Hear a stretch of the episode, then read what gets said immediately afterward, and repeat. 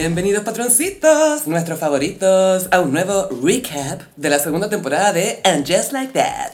Mi nombre es Sofía y como siempre me acompaña. Carolina, hola patroncitos, ¿cómo van con esta experiencia de ver la segunda temporada de And Just Like That?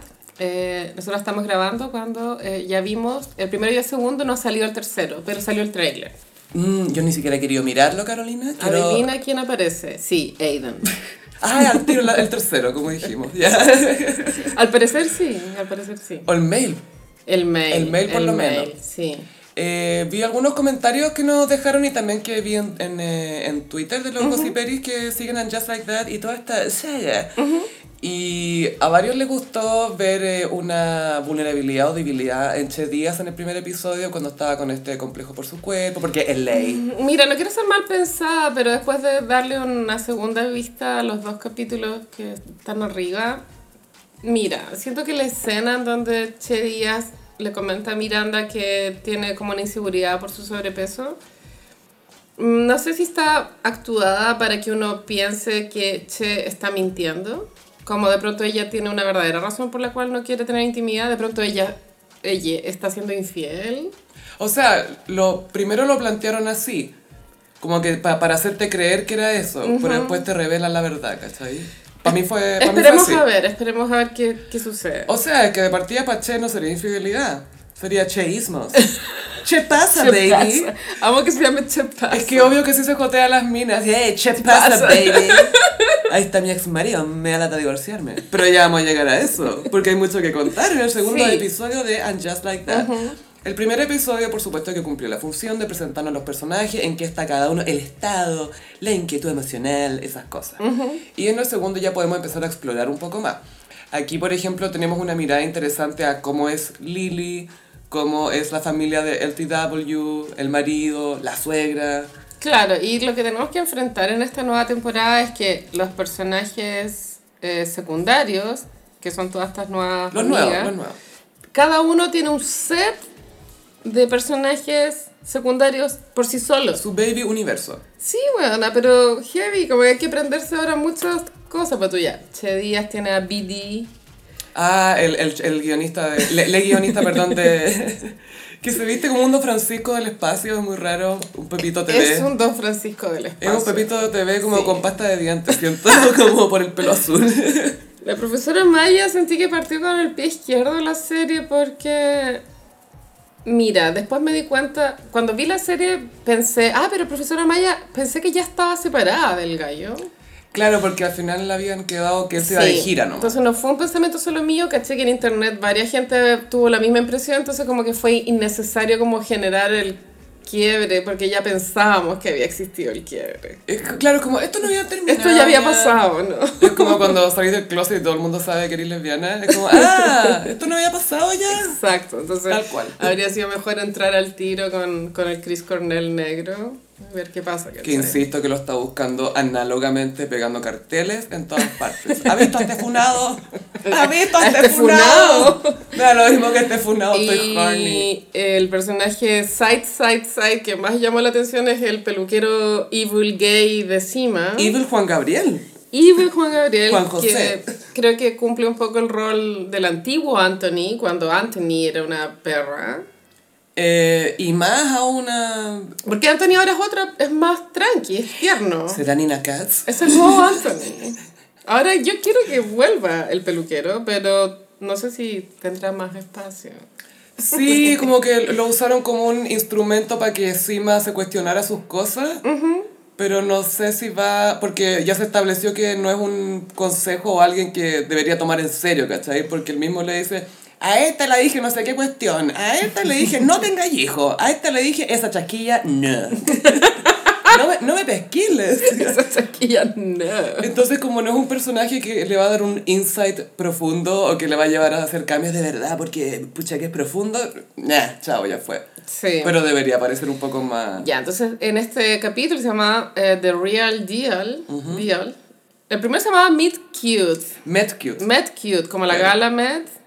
Que es un juego de palabras en, eh, en, en, eh, en los guiones, gossiperis. Se, el meet cute es el momento en que una pareja se conoce de una manera cute. Es como pues, tú en... eh, esta galla, la J-Lo cuando planeaba la boda de Matthew McConaughey, que se le atasca el taco en una, en una canaleta, ¿cómo se llama esta cuestión? La cañería, la, que tapa la cañería. Alcantarilla. Eso, como en una tapa de alcantarilla, y justo llega Matthew McConaughey y cae encima de ella y se miran y resulta que los dos son hermosos. Y se miran y se enamoran. Meet cute. Meet cute. Que esto lo explican en The Holiday también, cuando la Kate Hudson conoce al guionista viejito y le dice, ah, tuvimos un meet cute, y ahí se lo explica. es muy cute. Pero no hubo ningún cute en, en el primer capítulo. No, era una excusa para usar el... La palabra met. No recuerdo porque todos se conocían ya. Claro, es como palabras con la met. Ah, la cima conoció al hijo y a la señora del... Y no fue cute. Y, no y fue no fue cute, no cute, fue fue cute. awkward. Fue lo opuesto. Claro, entonces en el segundo capítulo ya se empiezan a explorar los universos de, de todas, todos, todos. Todis. Y siento que es un capítulo que tiene más reminiscencias como al antiguo Sex and the City, como Mm. está desarrollado. De hecho, la frase final era bien Sex and the City, cuando Carrie termina con... Con el Franklin. Termina con Franklin, bueno, que eso creo que es la parte más... O sea, como la estructura de este capítulo, es como qué está pasando con Carrie, el podcast y Franklin. ¿Y los supositorios vaginales, Gaia?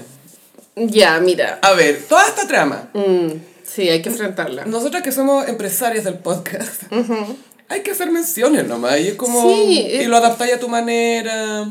Carrie nos trató de copiar, de hecho, porque trató de hacer su versión cute del ad.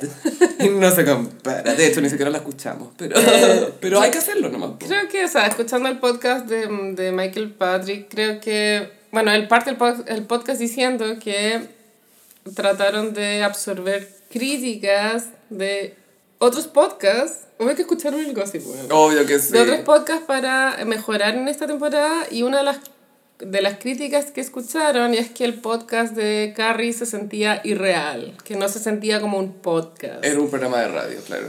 Eh, y Michael Patrick decía que, que él había em, asumido la crítica de que nadie en un podcast se despide como se despedía Carrie cuando decía Soy Carrie soy Bradshaw. Carrie Bradshaw y esto es Sex and the City. Claro, Eh, pero es verdad, ¿o ¿no?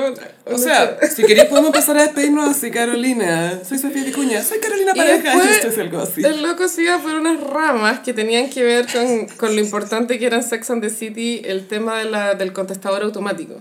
Sí, porque lo hemos conversado, Gaya, que es un buen elemento en la trama escuchar los Sí, mensajes. Y que él trató como de, de implantar un poco cómo Carrie hablaban en los contestadores, como pasarlo al, al podcast, porque en el podcast al final lo único que veis como Carrie dando consejos, pero no, no veis mucho más. Le llegan audios, porque al final de Eso, la le primera temporada era una llamada por, teléfono por teléfono, porque ella interactuaba con la Gaya y la Gaya le respondía. O sea, producción eh, programó una llamada para ese momento. Que, ojo, que esto se hace cuando, por ejemplo, grababan el chacotero sentimental.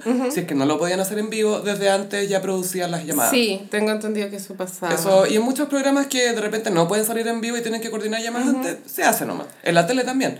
Pero eh, en podcast es raro. Yo sí he escuchado en podcast que la gente manda audios. O deja mensajes Sí, de voz sí. y se analizan y se sí, escuchan. se deberíamos comentan. tener igual un, un hotline, Pero solo se mandan tips. un gossip line. Hot, hot Gossip line. Gosilinea. Gosiline. Bienvenida a Gosiline. Y en este capítulo el podcast llega a su fin en lo que podríamos llamar un podcast ex máquina. ¿Cierto? Eh, supositorio vaginal ex máquina. Ah. ¿Por qué? Sí. Carrie está grabando menciones y de repente está, está leyendo las menciones y de repente hay una que dice, de repente te sientes mal allá abajo, que es muy noventero. Todo lo que fuera producto para higiene femenino, todo lo que pasa en la vallaina era allá abajo, Sí. allá abajo. Mira, Michael Patrick dice en el podcast que Carrie como personaje nunca ha sido en verbalmente excesivamente literal con todo lo que es sexo, genitales, etc. Nunca, incluso cuando en la primera película, cuando están hablando de qué tan seguido lo hacen, ella, "Ay, no, Vamos a decir". pintar. Es que cuando Big pinta no se queda dentro de las líneas. Eso es malo cuando estáis pintando, no entiendo por qué es Y eso. antes de escuchar eso, bueno, lo que opinaba Michael Patrick King, sí, sí me había parecido que Carrie estaba excesivamente puritana, Pero sí, pero igual tiene coherencia con el personaje, porque Carrie nunca fue tan literal. Eh, siempre ponía caras cuando Samantha decía cosas explícitas. Cuando cualquiera decía algo y les tiraba como una tallita como, hoy, Sí. ahora no, hoy y, esto y es mucho. full una ceja para arriba. King shaming, todo. Encuentra el resto de este podcast en el nivel 100% That Beach en patreon.com slash elgossip.